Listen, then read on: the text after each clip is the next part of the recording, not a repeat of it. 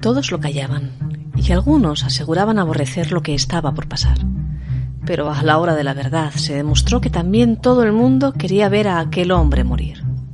Tenía fecha, hora y lugar prefijados para hacerlo. El 28 de junio de 1899, en la Plaza de las Campas, en Tineo, a las 8 de la tarde, la justicia, de la mano de Gregorio Mayoral, verdugo de la audiencia de Burgos, le iba a quitar la vida a Rafael González Gancedo, asesino confeso de su mujer y de su hijo.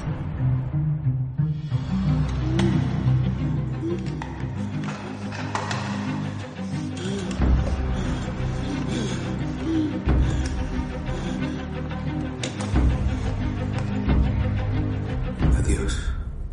Hasta la eternidad.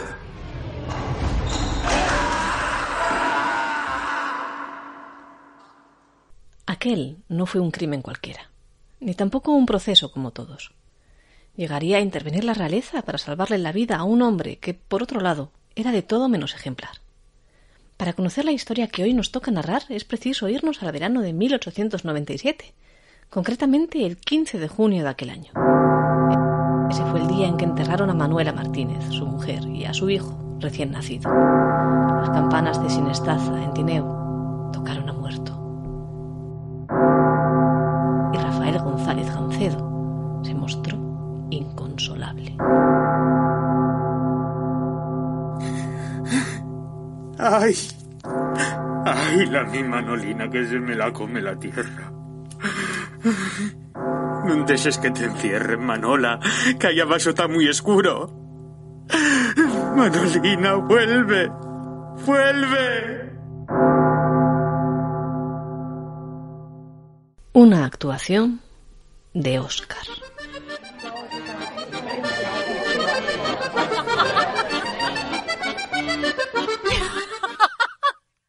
En el momento de las muertes, todo el pueblo sabía que Rafael González Gancedo mantenía relaciones con otra mujer. Concha Calzón le volvía loco. Y además era de más agrado para su madre que la pobre Manuela, vencida por el trabajo y los malos tratos de su marido. Todos tenían a Rafael como un hombre agresivo, con un carácter fraguado a fuego desde la infancia por su madre.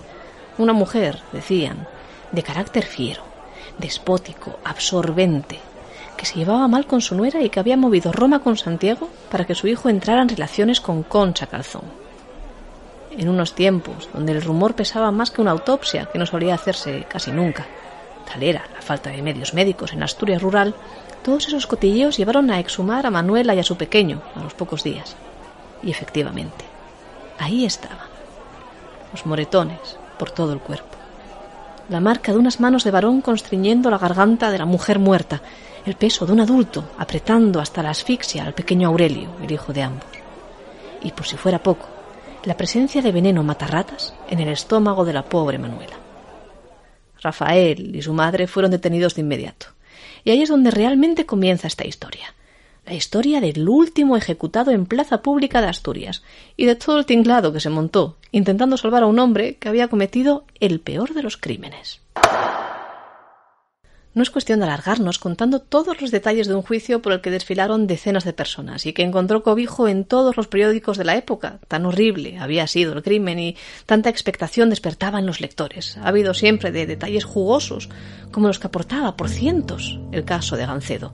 Por ejemplo, que Concha Calzón, la amante, aseguró que la relación con el acusado no era en realidad consentida, sino que había empezado con una violación o que la madre de Gancedo, ansiosa de librarse de su nuera recién parida y meter en casa al amante de su hijo, había comenzado a envenenar a Manuela con matarratas, y temerosa de que Aurelio, el pequeño, sufriera también los efectos del veneno por medio de la leche materna, a insistir con que fuera Calzón la que amamantase al pequeño, porque ella también le había hecho al tiempo Rafael un hijo. O que aquel día, para armarse de valor en su criminal propósito, Rafael les rezó a la Virgen que asfixió a su mujer con sus propias manos y que de forma accidental aplastó en la lucha al pequeño, que esa noche durmió con los cadáveres en la misma cama y que al día siguiente su madre y él los amortajaron, poniendo especial procuro en tapar los moretones del cuello de Manuela, y que él, al verse atenazado por la justicia, lo confesó todo. El 9 de junio de 1899, Rafael González Gancedo fue condenado a morir en el garrote vil. El plazo escasísimo. La pena habría de ejecutarse en 15 días. La forma en plaza pública, delante de todos sus vecinos, de los que le habían conocido y querido o temido, de sus acusadores, pero también de su amante y de sus hermanos.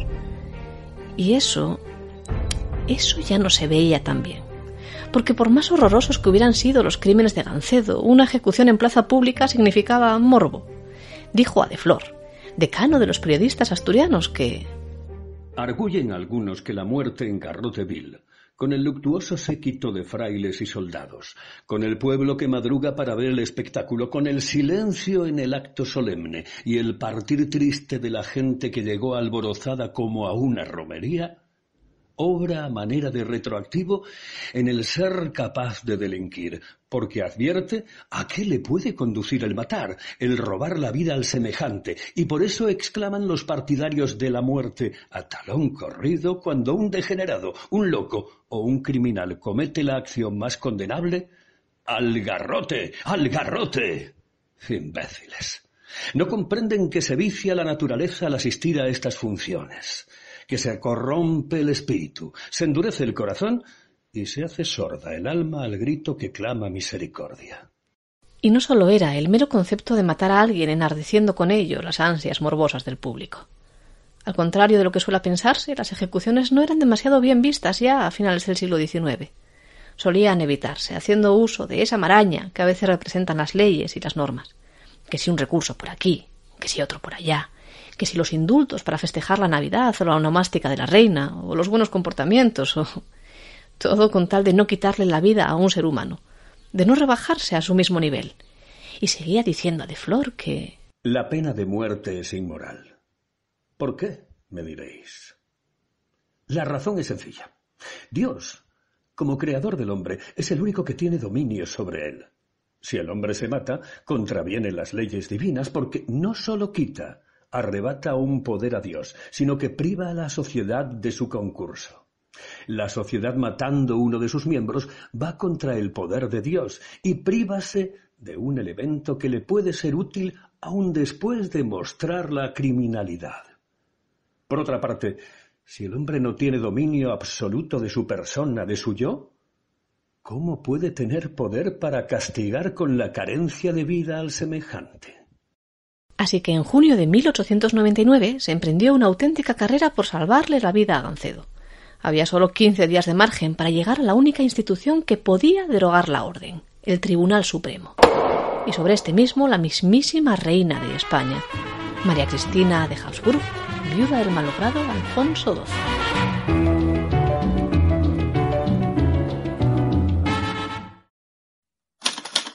11 de junio. El reo se encuentra tranquilo, sostiene la esperanza de que con las gestiones que en su favor se hacen pueda ser indultado. 12 de junio.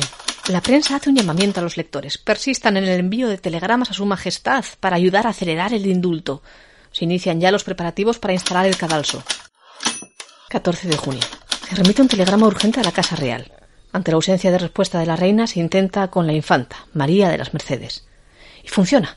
La monarca pide consejo al presidente del Consejo de Ministros, a Francisco Silvela, pero Silvela se niega a intervenir. 18 de junio.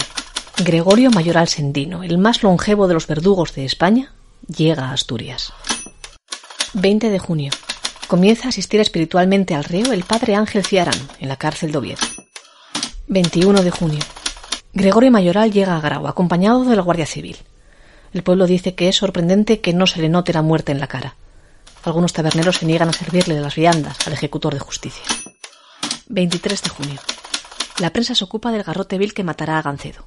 Es el mismo en el que fue ejecutado Juan Díaz de Garayo, el sacamantecas, torturador y violador, asesino de mujeres que casi lo fue múltiple, y también Michele Anguiolillo, el asesino de Cánovas.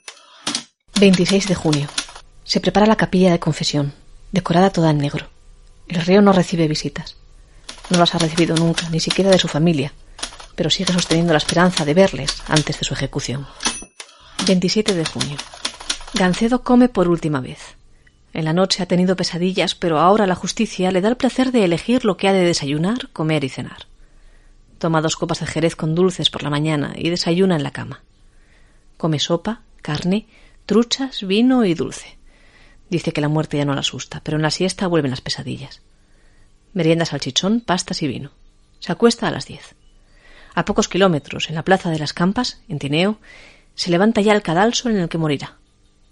El plazo ha acabado. Van a ejecutar a Rafael González Gancedo. El 28 de junio, Rafael González Gancedo se levantó a las cinco y media de la mañana. Rezó el rosario y fue a misa. Desayunó chocolate con tostadas y pastas, y no fue consciente de que en unas horas pasaría la historia como el último ejecutado en plaza pública de Asturias. Mientras tanto, en Tineo, la plaza se llenó de gente, y las autoridades tuvieron que controlar que no se vendieran comidas ni bebidas alrededor del cadalso o camino a él, pero se vendieron igualmente. Gregorio Mayoral llegó a las ocho en punto de la mañana al cadalso, precedido por su fama. Viste traje castaño de zamarra, y lleva la cabeza descubierta. A su lado están las correas y demás útiles que ha de emplear en la ejecución, contó la prensa. Sentaron a Gancedo, vestido de una túnica negra que habría de servirle también como mortaja, un escapulario colgando del pescuezo y un gorro negro, con una cruz amarilla en el medio, cubriéndole la sesera. Murió en apenas veinte minutos. A las ocho y media, el cadáver del último ejecutado en plaza pública en Asturias fue trasladado en camilla al cementerio, y la plaza de las Campas se llenó del silencio, del mutismo de quienes avergüenzan de sus actos, y del sigilo de la hipocresía de un pueblo que defendía con denuedo una religión que tiene como uno de sus pilares fundamentales la clemencia, pero al tiempo asistía a presenciar una ejecución. Sobre toda la escena, el estruendo de la historia.